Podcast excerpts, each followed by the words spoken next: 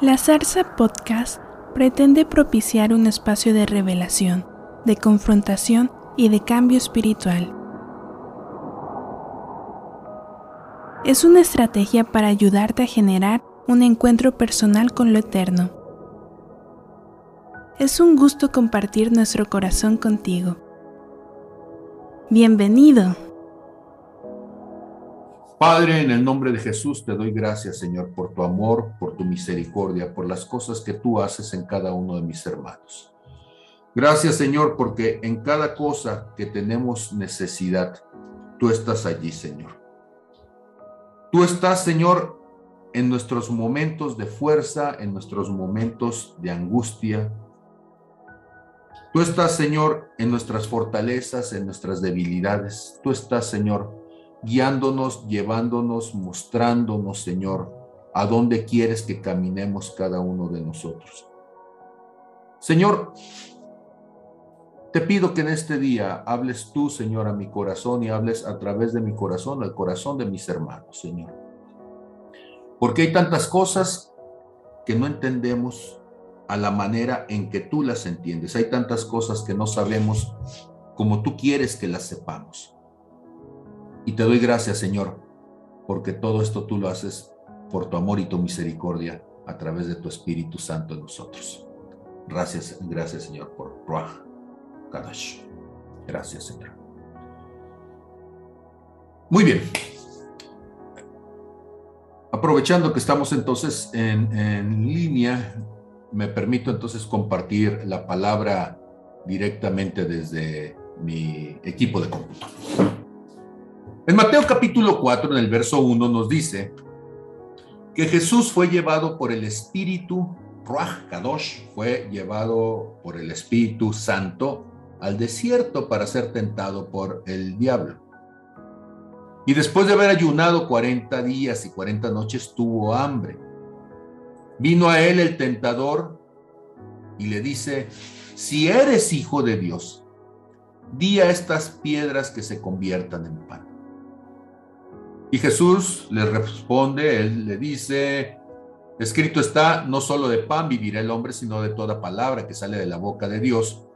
Y entonces el diablo le lleva a la santa ciudad y le pone sobre el pináculo del templo y le dice, si eres hijo de Dios, échate abajo porque escrito está, a sus ángeles mandará acerca de ti y en sus manos te sostendrán para que no tropieces con tu pie en piedra. Jesús le dijo, escrito está también, no tentarás al Señor tu Dios. Otra vez le llevó el diablo a un monte muy alto y le mostró todos los reinos del mundo y la gloria de ellos y le dijo, todo esto te daré si postrado me adorares. Y entonces Jesús le dijo, vete Satanás porque escrito está, al Señor tu Dios adorarás y a Él solo servirás. Entonces y entonces el diablo le dejó, se fue, y aquí que vinieron ángeles y le servían. Quisiera comenzar en esta mañana con este pasaje. Jesús siendo tentado por Satanás. Y bueno, son tres tentaciones, como ustedes se dieron cuenta. La primera es convertir las piedras en pan. La segunda es lanzarse del pináculo del templo y la tercera es adorar a, Satanás, ¿sí? Pero si ustedes notan, la primera tiene que ver con una tentación que diría yo es muy biológica, es muy física, y es la necesidad de comer, la necesidad de beber, la necesidad de cumplir una función física, algo que mi organismo necesita y que en ese necesitarlo mi organismo, pues es necesario que es necesario que yo siga viviendo, que yo siga respirando, bebiendo, durmiendo, pero hay, hay situaciones que desde lo biológico nos pueden controlar. De allí la importancia del ayuno. Jesús había estado ayunando 40 días y 40 noches y después de eso, seguramente Jesús tenía entonces hambre y si estaba en el desierto, pues no estaba junto a un río para estar bebiendo, seguramente tenía sed. Ahora, yo entiendo que es posible estar 40 días sin comer, sin beber, no hay referentes muy cercanos de alguien que hubiera tolerado 40 días sin beber nada. La deshidratación le mataría y más si está en el desierto, por ejemplo en el desierto del Sahara, una persona bajo los rayos del sol en ocho horas se deshidrata lo suficiente para morir. Entonces, pero estamos hablando de tentaciones que tienen que ver con la parte humana. Quizá muchos podrían decir, bueno, yo puedo aguantarme sin echarme un taco, pero entonces eso nos lleva a la segunda parte. ¿Y qué tal si el taco es de ojo, verdad? ¿Y qué tal si es mirar a, que, a quien no debes mirar? ¿Qué tal si es la tentación de suplir una necesidad que no es necesariamente obligada para tu existencia en lo cotidiano como respirar, pero como es la necesidad sexual. Y entonces muchas veces podemos caer en tentación, los seres humanos caemos en tentación porque hay alguien que nos agrada, que nos llama la atención, que nos seduce, que nos incita en nuestro interior, no porque la otra persona necesariamente lo haga, y entonces caemos en esa tentación. El ser humano es un ser que está en constante confrontación con la tentación, que el Señor Jesús nos está mostrando eso, que no nos ha sobrevenido ninguna tentación que no sea humana, así como en su momento le sobrevino a él. La segunda tentación, y es donde me quiero enfocar en este día, es donde Satanás entonces lo pone en el pináculo del templo, ¿sí? O sea, lo lleva a un sitio elevado, para que entonces él pudiera ponerse en riesgo, lanzarse al abismo, al vacío. Y Satanás le dice, si eres hijo de Dios, échate abajo, lánzate. O sea, si de veras eres hijo de Dios, pues seguramente al momento de que tú te avientes, tu padre va a mandar algún ángel para que se ponga en medio, para que te cache y para que no te pase nada, o cuando menos tronando los dedos, así como en las películas de Marvel, va a salir una red, una telaraña y vas a caer allí y no te vas a lastimar, ¿sí? Porque a sus ángeles mandará cerca de ti y en sus, en sus manos te sostendrán para que no tropieces con tu pie en piedra, ¿sí? Pero me llama mucho la atención la siguiente frase del Señor Jesús en Mateo capítulo 4, verso 7, y es la base de donde queremos estar entonces comentando. Jesús le dice, escrito está también, no tentarás al Señor tu Dios. No tentarás al Señor tu Dios. ¿Qué implica cuando hablamos nosotros de la palabra tentación, tentar a alguien, tentar a Dios. La palabra es ekperaizo. Y cuando nosotros hablamos de ello, de lo que estamos hablando es de poner a alguien bajo prueba. Poner a alguien bajo prueba. Retarlo confrontarlo y decirle, bueno, si lo que me dices es verdad, hazlo, hazlo. Ahora, esta palabra, entonces es una palabra que, nos, nos es laborioso poderla platicar en lo cotidiano, porque resulta que nosotros decimos, bueno, no puedes tentar a Dios. Si yo lo digo en español, me suena muy claro pero si lo digo entonces, desde su acepción en griego es no puedes probar por completo a Dios. No puedes probar a Dios. O sea, Dios se molesta si lo retas. Dios se molesta si en un momento determinado, ¿sí? Tratas de escudriñarlo. Y entonces aquí es donde empieza nuestra, nuestra discusión, nuestro análisis de qué es lo que Dios de repente dice en Malaquías capítulo 3 en el verso 10. Dice, traigan todos los diezmos al alfolí y hay alimento en mi casa y probadme ahora en esto, dice el Señor Jehová de los ejércitos. Si no les abriré las ventanas de los cielos y derramaré sobre ustedes bendición hasta que sobreabunde.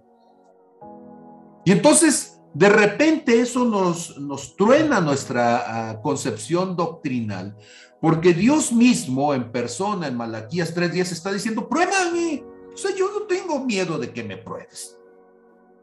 Yo no tengo problema con que tú quieras examinarme, quieras llevarme al punto de saber si soy fiel para cumplir lo que prometí. Por eso está diciendo, haz lo que yo te dije y verás que yo responderé en la manera en que te había prometido que iba a responder. Pruébame. Dios no tiene problemas identitarios. Dios no tiene problemas de miedo, Dios no tiene una identidad destruida. Dios sabe quién es. Y entonces Dios dice, este es un reto, pero es un reto no de ti hacia mí. Es un reto en dos direcciones.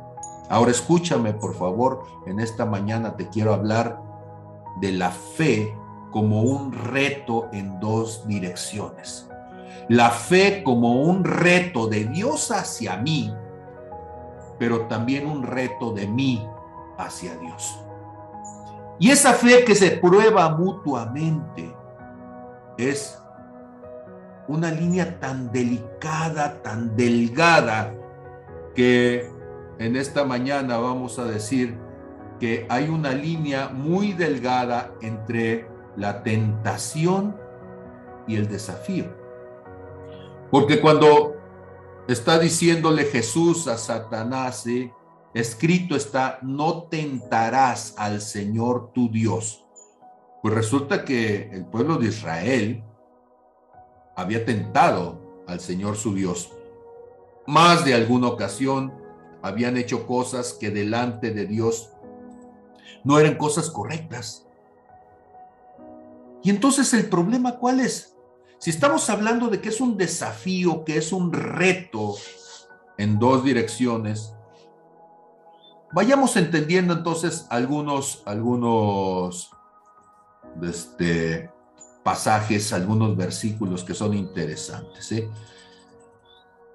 Me voy a Salmos 78 en el verso 14, dice la palabra, les guió de día y de noche, hablando del pueblo de Israel en el desierto y toda la, dice, les dio de, día con nube y toda la noche con resplandor de fuego y hendió las peñas en el desierto, o sea, las abrió, las partió la peña en el desierto y les dio de beber como de grandes abismos, o sea, les dio de beber aguas hasta que se saciaron, dice, pues sacó de la peña corriente, se hizo descender aguas como ríos de una peña, de una montaña de piedra, ¿sí?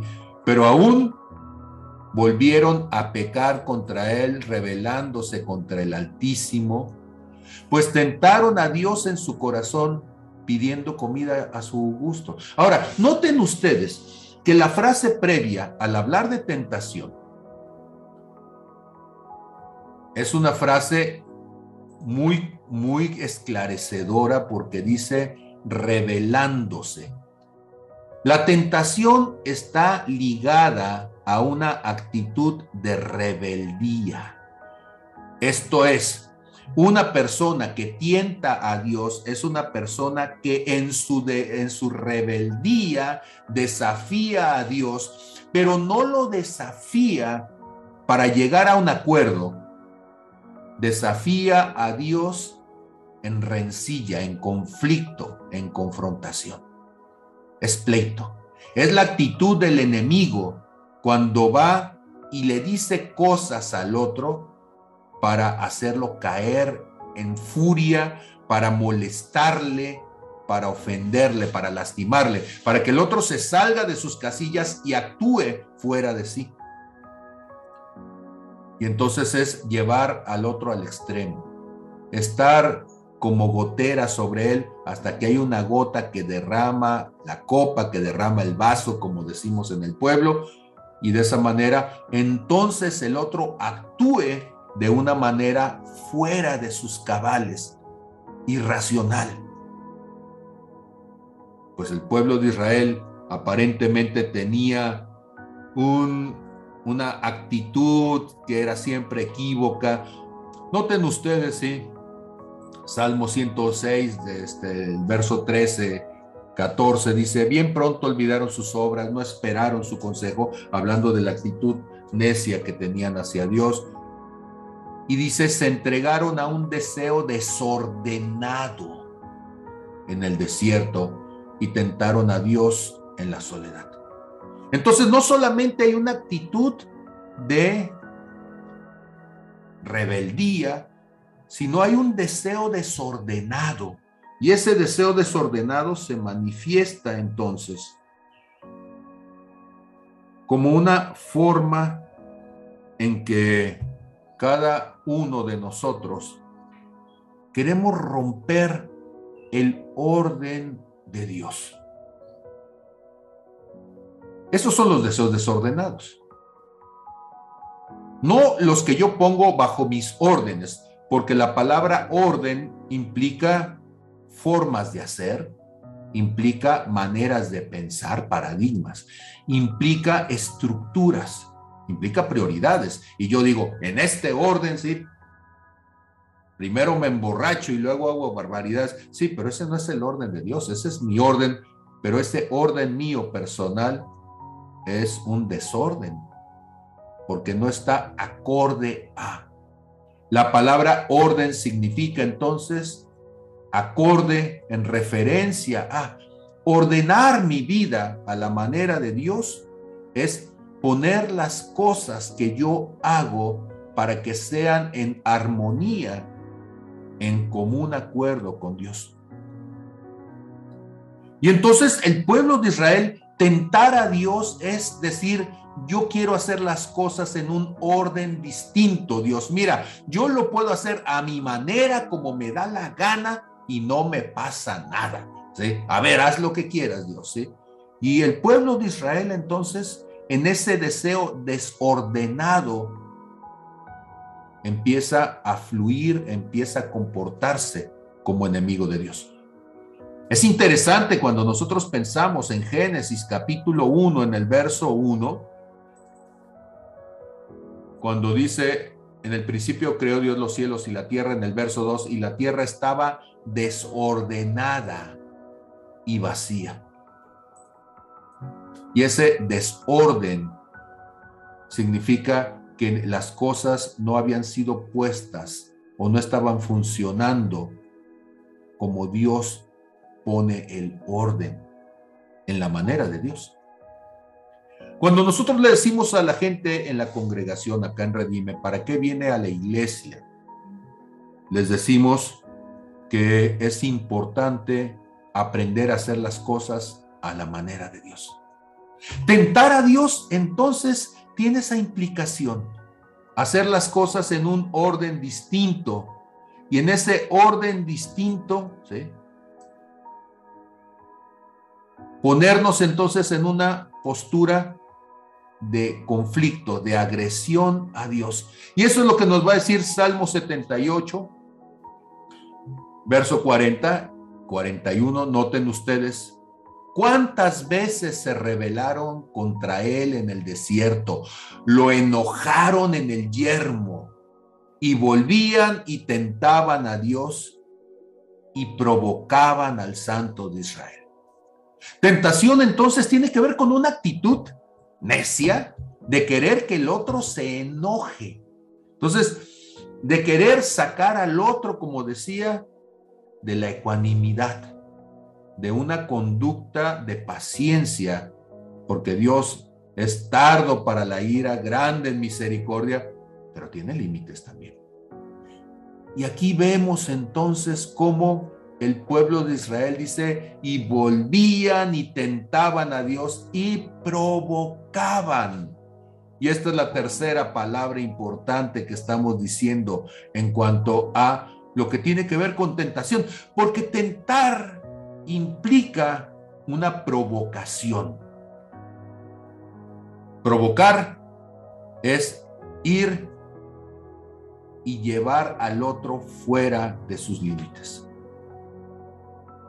Cuando nosotros estamos provocando, lo que estamos diciendo es que no quiere, eh, la persona en sí no quiere hacerlo, pero tanto estamos insistiendo, tanto estamos haciendo una cierta actitud, teniendo una actitud, diciendo algo que es contrario, ofensivo, hasta que la persona reacciona como consecuencia de las cosas que se están intentando llevar a cabo. Provocar entonces es una falta de respeto. Por ejemplo, cuando alguien le dice al otro, ándale, ven, hazlo. ¿O qué? Eres una gallina. Esa es una provocación. Y entonces, cuando nosotros vemos las tentaciones de Satanás a Jesús en el desierto, Jesús lo que está queriendo, bueno, Satanás lo que está queriendo hacer es provocarle, obligarlo. Pero la provocación en el fondo es manipulación. Le digo algo que le duela, le digo algo que le ofenda, y entonces a través de la provocación genero la manipulación de la actitud del otro. Eso es fundamental. Entender que la provocación lleva una intención de manipulación, pero hay, otra, hay otro enlace más todavía que riesgoso y es que la manipulación es hechicería. ¿Cómo es eso? Sí, porque cuando estamos hablando de hechicería, estamos hablando de utilizar en lo espiritual los medios, las estrategias para controlar la voluntad de otro. ¿Se puede controlar la voluntad de alguien a través de la provocación? Por supuesto, porque puedo entonces, como una marioneta, hacer que el otro se enoje y al enojarse, que reaccione bajo mi control, haciendo cosas que de otra manera no lo hacía. Sí, pero también puedo provocar al miedo cuando te hablan las personas vía telefónica y te dicen, es que si tú no me pagas, si tú no haces, yo entonces voy a lastimar a alguien de tu familia, esa es una provocación al miedo. O cuando en una pareja alguien de ellos es necio o necia y lo lleva a celos, le pasa por enfrente con otra persona para que entonces la persona en, el celo que siente pueda ser controlado. Las amenazas son provocación.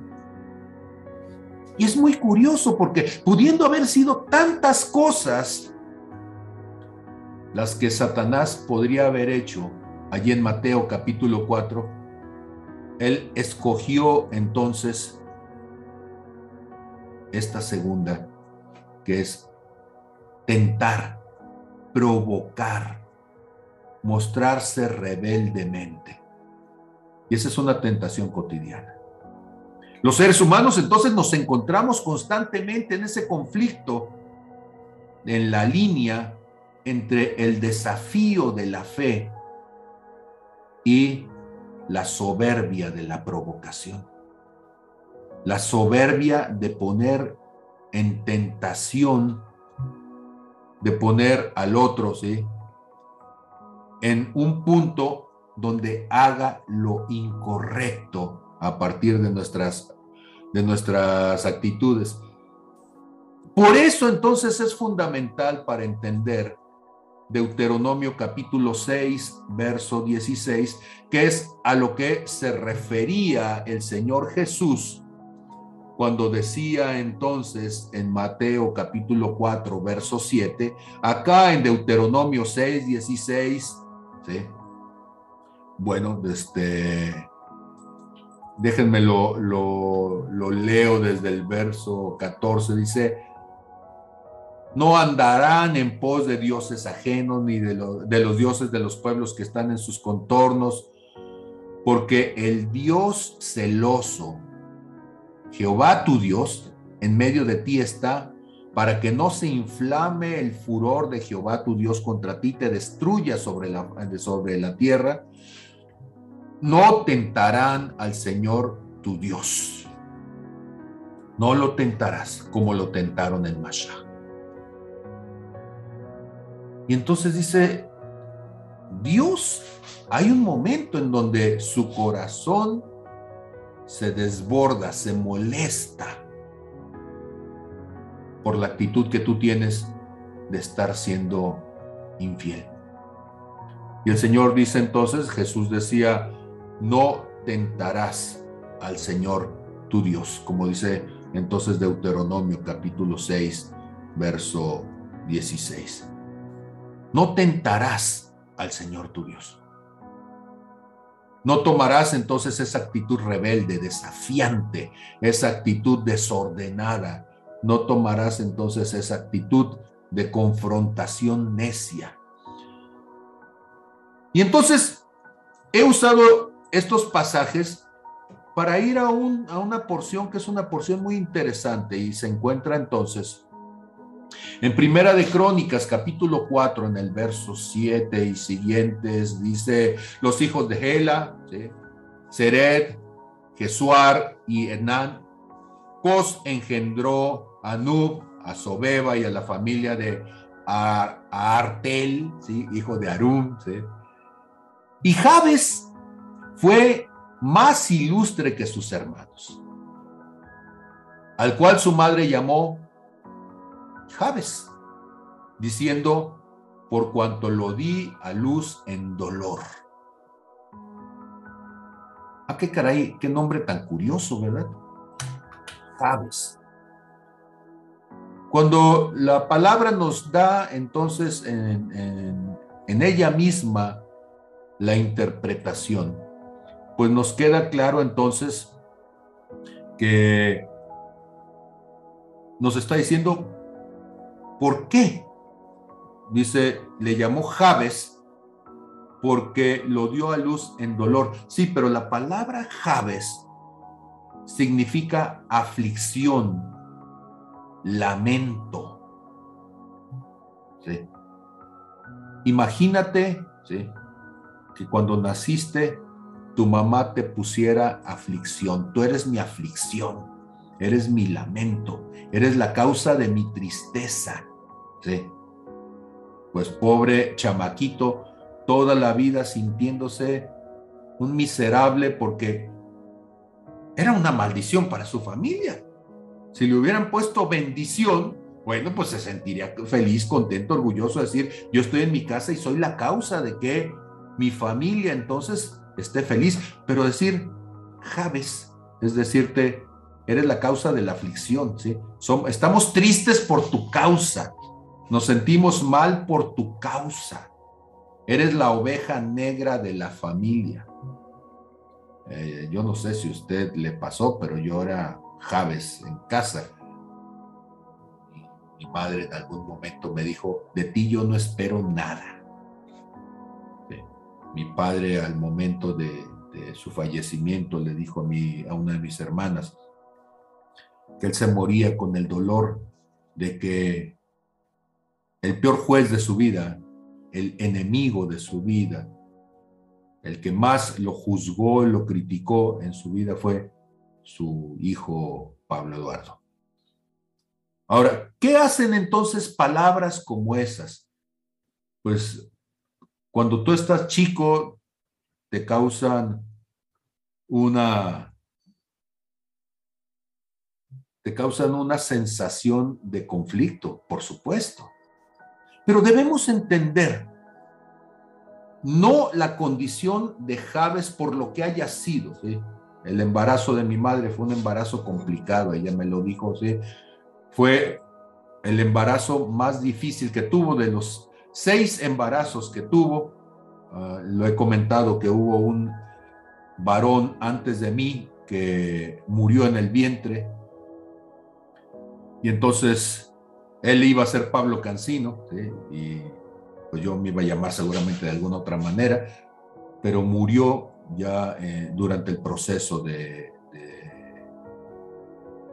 del embarazo y un año después nací entonces yo.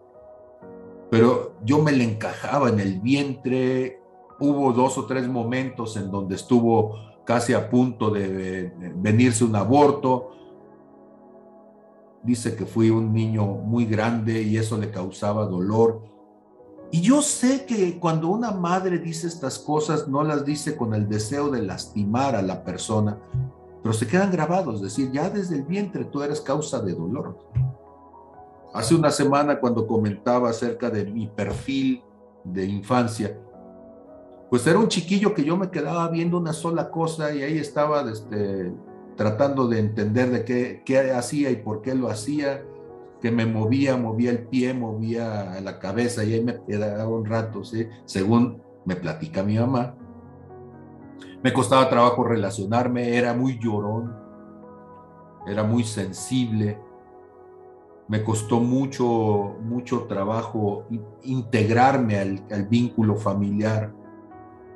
Una vez me pusieron a bailar con, con un grupo de niños, estaba en primero.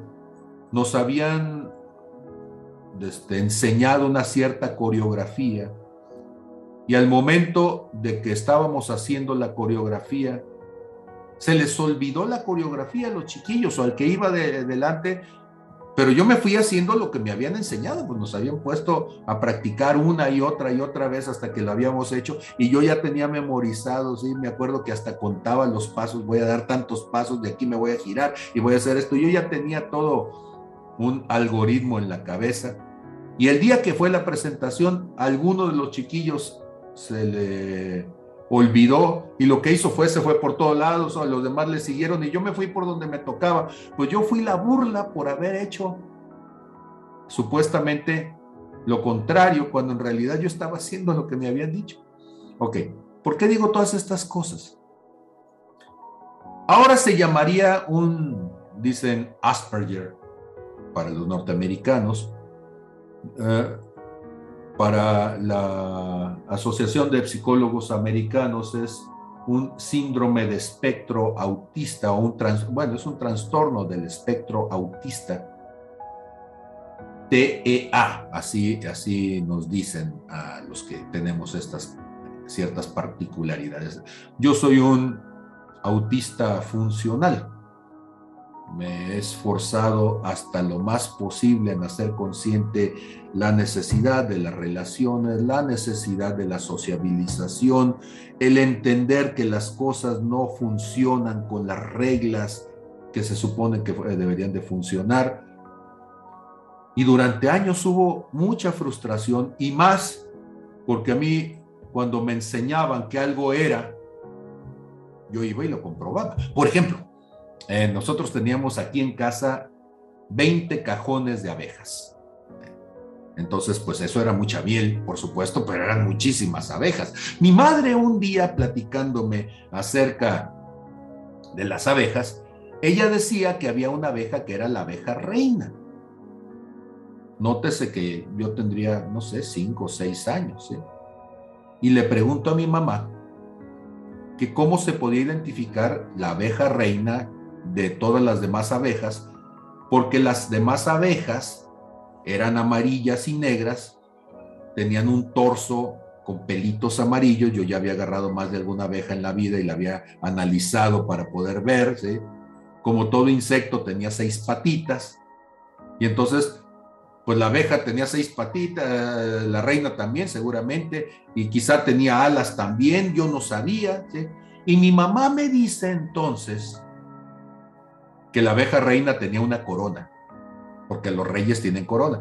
Yo sé que para ella como maestra de jardín de niños, aquello era una situación de una metáfora. Y normalmente con un niño típico eso debió haberlo dejado tranquilo y ya. pues resulta que en mi caso eso me dejó con una inquietud mayor. Y en la primera oportunidad me fui a donde estaban los cajones de abejas. Yo no sabía que tenía que ponerme algún tipo de protección.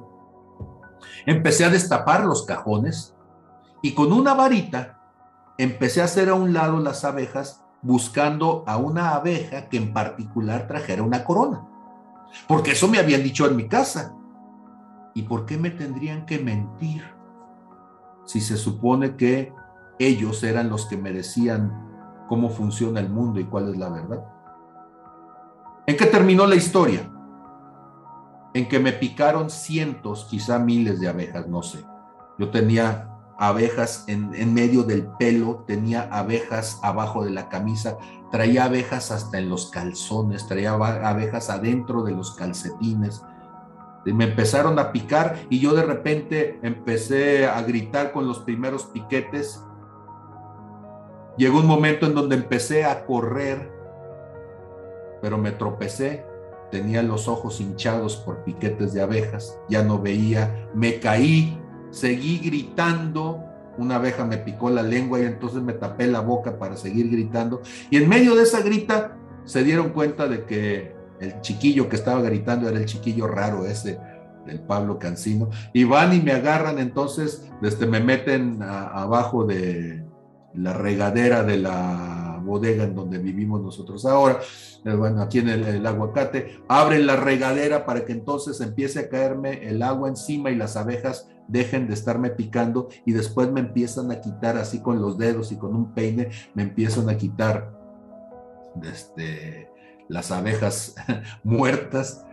Me desnudaron allí, eh, ese día había una reunión familiar, pues ahí estaba encuerado y todo hinchado yo a la vista de todo el mundo. Me debieron haber puesto entonces ah, alguna vapena o alguna cuestión así. Pero yo estaba entonces eh, pensando en ese momento, ¿por qué esta cuestión de decir algo que no es para salir del paso? La tentación, entonces, de decir cosas que no son correctas, pero que retan al otro a tratar de verificarlas.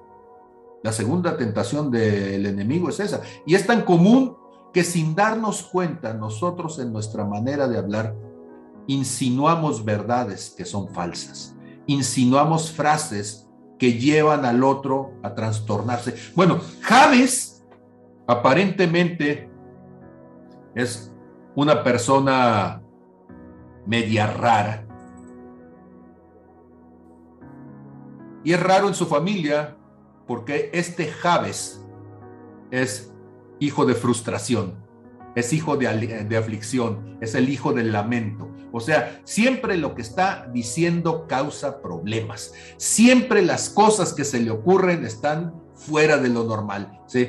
Es de la familia Peluche, ¿sí? Desde, bueno, esta, no sé si ustedes vieron a este personaje de Eugenio Derbez, pero tenía una niña, ¿sí? La Bibi, que no, no se comportaba como los peluches, ¿sí? Siempre decía cosas que eran muy razonables para mí, ¿sí? Pero los peluches siempre decían todo lo contrario y toda la familia decía, ay, ¿por qué no eres una niña normal? Cuando, bueno, esa es la ironía que los anormales, diríamos nosotros, pues eran ellos, ¿sí? Y entonces el asunto de Javes es que Javes es causa de dolor. Javes es causa de aflicción, Javes es causa de trastorno en donde se encuentra. Siempre está causando lamentos. Y hay un momento entonces, y, esta es la oración de Javes en primera de, de Crónicas, perdón, 4.10, que Javes lo vemos en el límite de su frustración. Javes lo vemos entonces angustiado, desesperado, gritándole al Dios de Israel, dice invocándole, clamando, gritando, desesperado, diciéndole al Dios de Israel, oh si me dieras bendición y ensancharas mi territorio, y si tu mano estuviera conmigo, y si me libraras del mal para que no me dañe. Dice, Sí, pero ¿qué, ¿qué, le dijo a cambio? Porque si le está diciendo si me dieras, ¿qué harías tú? Pues no sabemos la otra frase o qué estaba pensando Javen. Pero lo que le está diciendo es, si me bendijeras porque toda la vida me han maldecido, si ensancharas mi territorio, porque toda la vida me he sentido atrapado, encadenado, si tu mano estuviera conmigo, porque toda la vida me he sentido solitario, si me libraras del mal para que no me dañe, porque toda la vida el mal ha estado a la puerta de mi vida. Es bien curioso, pero la gente rara como Javes, o bueno, quizá el Pablo Cancino en su momento, por ser raros, entonces es divertido hacerles daño. Y cuando yo estaba chico en la primaria, uno de los deportes de la primaria era pegarme en el recreo. Entonces me pegaban de balonazos, yo era chaparrito, bueno, en ese tiempo estaba chaparrito, gordito, nos daban un montón de comer, ¿sí? era más fácil brincarnos que rodearnos, siempre digo. Y entonces mi papá, que venía de familia militar, pues quería que nosotros anduviéramos de marineritos, entonces nos rapaba con casquillo, casquillo cortos y entonces rapado de todos lados y nada más con un mechoncito en la cabeza, eso ya de por sí, pues hacía que nos viéramos raros, ¿sí?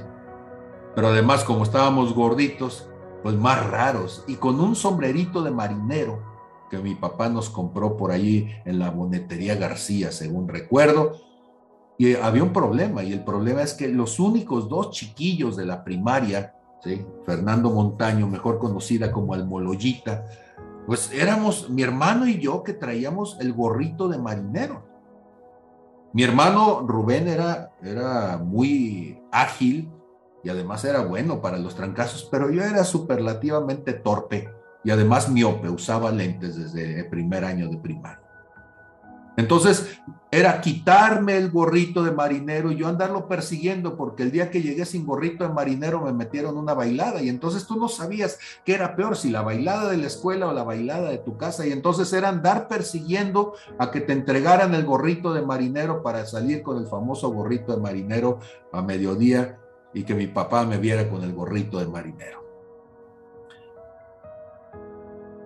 Y entonces dices, no sé por qué las rarezas hacen que haya una cierta tentación del contexto para probarte y decir, ándale, demuestra quién eres. La tentación de Jesús es esa, demuestra quién eres. Ahora, Jesús era una persona, decimos, fuera de lo normal, extraordinario. Así dice la gente de Jesús. Si somos honestos, eso en el contexto cotidiano significa raro era un friki. A los 12 años de edad, dándole clases a la gente en el templo. Y los demás chiquillos viéndole y dicen, mira, ya te fijaste, viene de otro planeta, sí, este cuate está raro, está raro, sí. Se aprendió todo de memoria, no, está raro. Pero, ¿cuál es la oración de Javes? Javes diciéndole a Dios, ¿sí? bendíceme, bendíceme, ya no me quiero sentir una maldición, bendíceme. Permíteme que yo sea una bendición. Permíteme que mi rareza se convierta en algo que le aporte a los demás. Permite que mi rareza se convierta en algo que nutra a otros. Que las cosas raras que se me ocurren, alguien diga que valen la pena. Ensancha mi territorio porque vivo encerrado en mi cuarto. ¿sí? Si usted eh, pregunta a alguien de mi familia dónde pasé la mayor parte de mi infancia y la secundaria, y bueno, sigo seguramente ahí, fue en un cuarto encerrado con libros. Mis amigos eran esos libros y cuando yo iba a casa de mis compañeros con quien platicaba era con los papás de mis compañeros, porque con los de mi edad no tenía un tema de conversación. ¿sí? Y entonces el asunto es, ensancha mi territorio, ayúdame a sentir que no estoy encerrado en este mundo, Señor. Y Javes le está diciendo a Dios, sí, permíteme expandirme, no porque tenga el deseo territorial de dominar a nadie, sino porque necesito relacionarme con otros.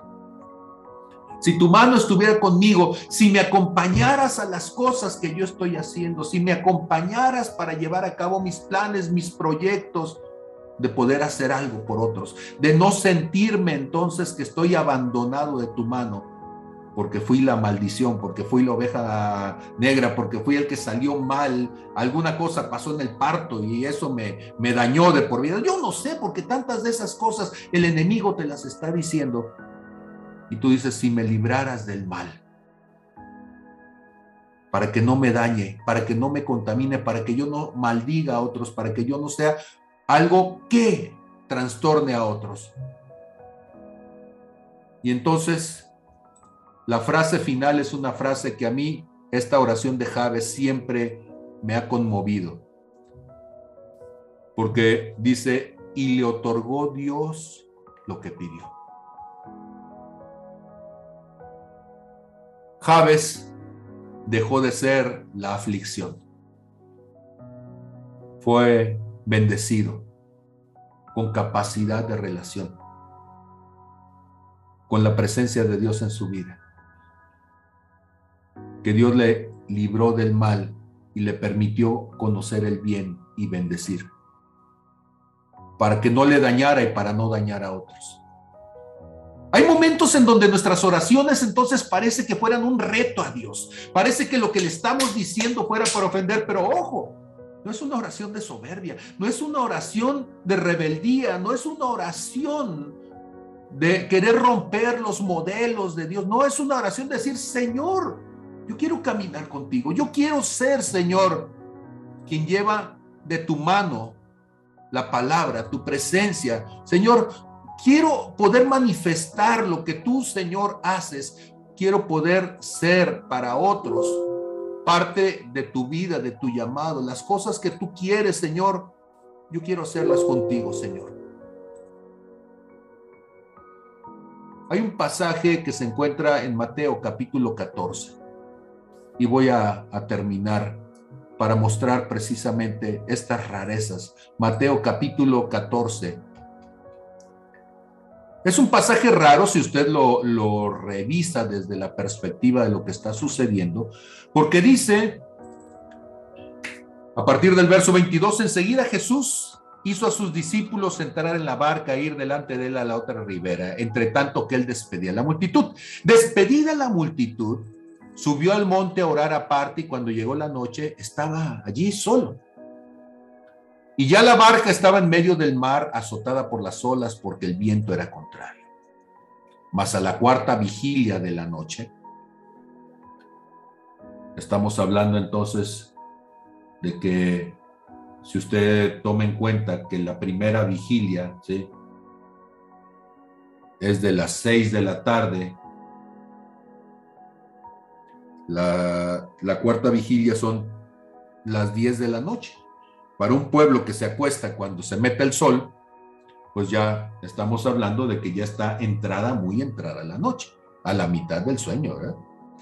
Dice, más a la cuarta vigilia de la noche Jesús vino a ellos andando sobre el mar. Esa es una situación rara, ¿sí? Los discípulos, viéndole andar sobre el mar, se turbaron, se asustaron diciendo un fantasma y dieron voces de miedo. Ahora, noten ustedes, dice los discípulos, todos los que estaban en la barca, 12 personas, tienen miedo. Y están dando gritos de miedo, voces de miedo. Enseguida Jesús les habla diciendo, tengan ánimo, soy yo, no teman. ¿Sí? ¿A quién se lo dijo? A 12.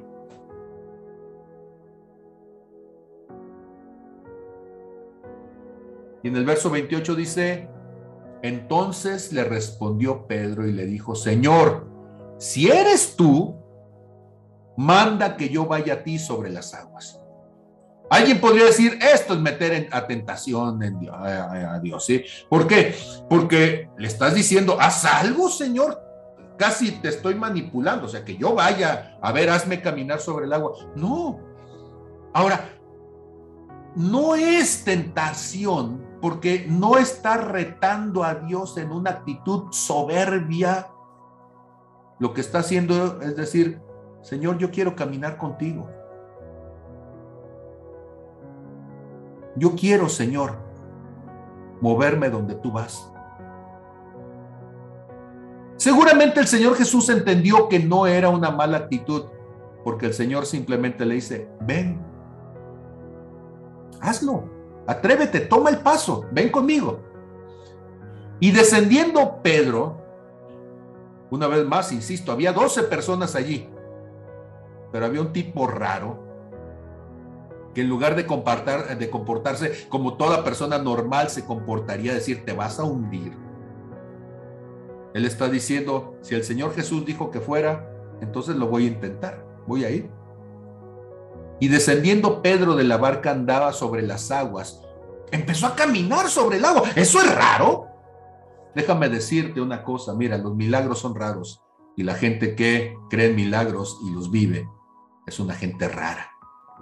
Se ocupa ser raro para vivir de una manera rara. Y raro significa que no se ajusta al mundo, que no se ajusta a, a la mayoría de las personas. La fe es un reto, un desafío en doble sentido, donde Dios es retado por ti y tú eres retado por Dios a vivir de una manera rara. La fe te vuelve friki. La fe te vuelve un desadaptado para el mundo. La fe te vuelve alguien incomprensible para los demás. El Señor le dice a Pedro, Pedro, ven. Y todos los demás empezaron, ay, sí, sí, va a ir. Sí, le está hablando Dios, mírase. Bueno, podrían haberse bajado los doce, pero solamente se bajó Pedro. Y descendiendo Pedro de la barca andaba sobre las aguas para ir a Jesús. Ahora Pedro, finalmente humano, al ver el fuerte viento, al ver las olas seguramente, al ver que lo que estaba haciendo era contra toda racionalidad, contra toda normalidad, su fe comenzó a flaquear, comenzó a hundirse y alguien dirá, ay, mira, sí, ahora sí ya se hundió, pero ya había caminado, el milagro ya ah, estaba sucediendo. Y Pedro comienza a decir, muchachos, mándenme el salvavidas. No, si aquellos cobardes ni siquiera así tendrían la fuerza para haberse bajado, haberlo aventado, no. Él dice, Señor, sálvame. Porque al que había clamado inicialmente era al Señor Jesús diciendo, si eres tú. Mi primera oración con Dios en el caminar cristiano fue, si de veras quieres darme algo, dámelo.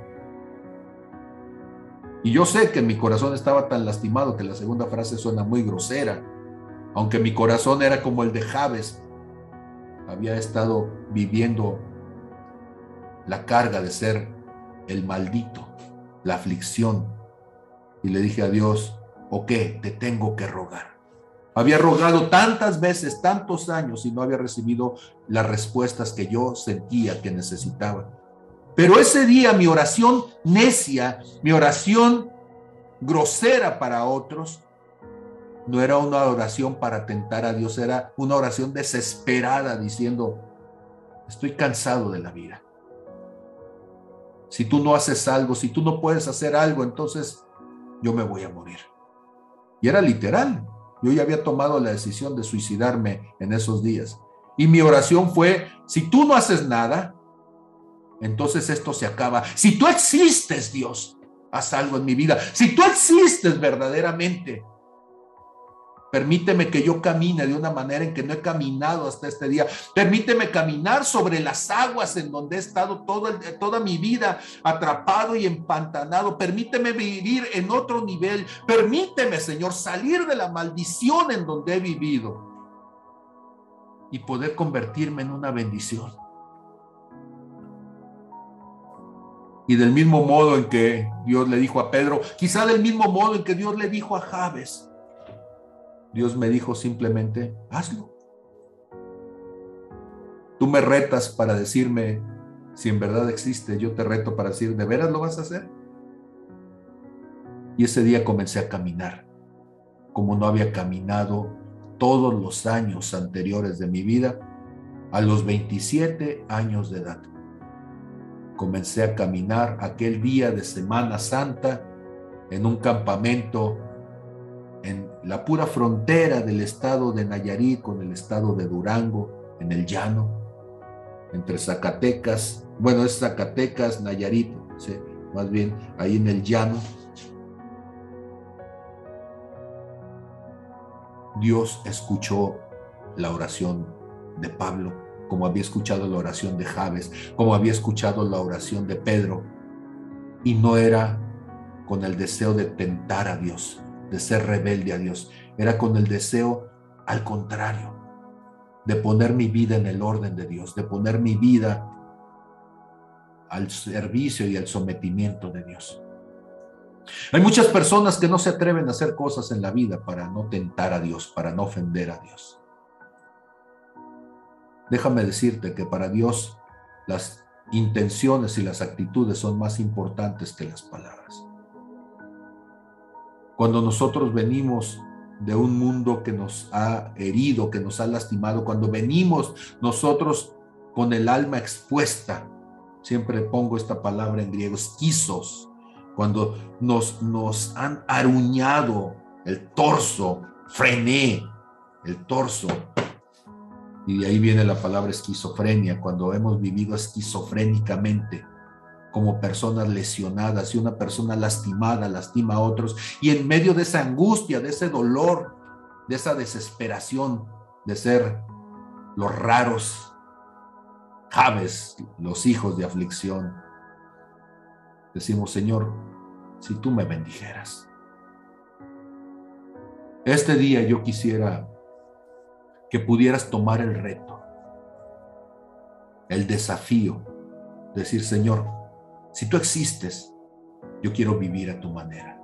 Si tú existes, Señor, yo quiero convertirme en una bendición. Si tú existes, yo quiero caminar contigo. Si tú existes, Señor, entonces yo quiero manifestar tu presencia. Si tú existes, yo quiero apartarme del mal para que no me dañe y no dañar a otros. Yo quiero, Señor, ser una bendición. ¿Podrías orar conmigo? Padre, en el nombre de Jesús, yo te pido y te doy gracias por mis hermanos, por cada uno de los que escuchan este mensaje, por cada uno, Señor, de los que pueden tomar el reto de creer que tú puedes existir, que tú nos puedes hacer caminar sobre las aguas, que tú puedes ensanchar nuestro territorio, que no importa si somos raros los que nacimos con estas rarezas, porque cada uno tiene sus propias rarezas, Señor. Algunos somos de trastorno del espectro autista, otros serán de trastorno de déficit de atención, serán de cualquier otro trastorno, Señor, porque para la psicología todo mundo tenemos algo raro, pero para ti todos somos tus hijos, Señor, y como tus hijos queremos caminar contigo, Señor. Hemos destruido nuestras vidas y hemos destruido las vidas de otros. Hemos lastimado con nuestras palabras como otros nos han lastimado. Pero Señor, el día de hoy queremos decir basta y queremos caminar, Señor, al encuentro de tu bendición. Gracias, Padre, en el nombre de Jesús. Amén, amén y amén. Espero que estas reflexiones te ayuden a generar un encuentro personal con el Eterno. Es nuestro profundo deseo que, al igual que la zarza, tu corazón permanezca siempre ardiendo. En nuestra página oficial de Facebook, zarza.podcast, te pedimos que nos compartas algunos de los temas que te interesaría que abordáramos en los siguientes podcasts. Será un privilegio colaborar en tu proceso de búsqueda personal. Hasta la próxima.